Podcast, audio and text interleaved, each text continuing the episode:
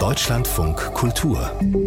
Kulturtipps in Potsdam geht die Sonne auf. Das Museum Barberini lädt mit seiner aktuellen Ausstellung zu einer umfassenden ikonografischen Reise auf den Spuren der Sonne, der Quelle des Lichts in der Kunst.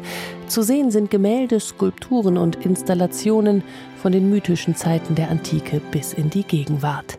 Auch Claude Monets Impression Sonnenaufgang von 1872, das dem Impressionismus seinen Namen gab.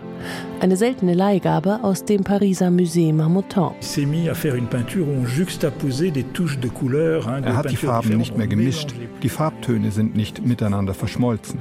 Dabei entstand eine Malerei, die zur damaligen Zeit schockiert hat.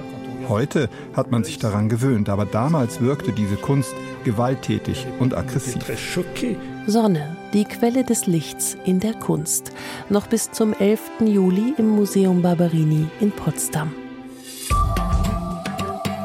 Dieses Buch musste ich schreiben, weil es mich sehr beschäftigt hat. In mir drin ist eine Geschichte, die immer raus musste. Die Geschichte eines jungen Fotografen, der kurz vor dem künstlerischen Durchbruch steht, seinen Vater verliert, eine eigene Familie gründet und depressiv wird. In seinem Debütroman erzählt Frederik Schwilden von einem jungen Mann, der auf der Suche nach sich selbst fast zugrunde geht.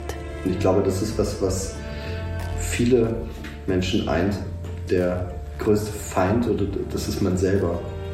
Und darum geht es unter anderem in diesem Buch, was eigentlich eine große Liebeserklärung an eine, meine Frau ist. Frederik Schwilden liest aus Toxic Man, heute Abend im Rahmen des Wortspiele-Festivals in München.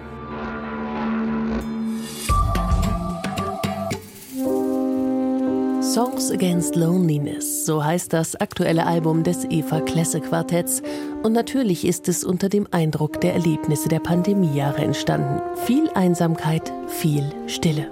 Wobei Stille für die Jazzmusiker keine Bedrohung darstellt, sondern eine Quelle, um Kraft zu schöpfen.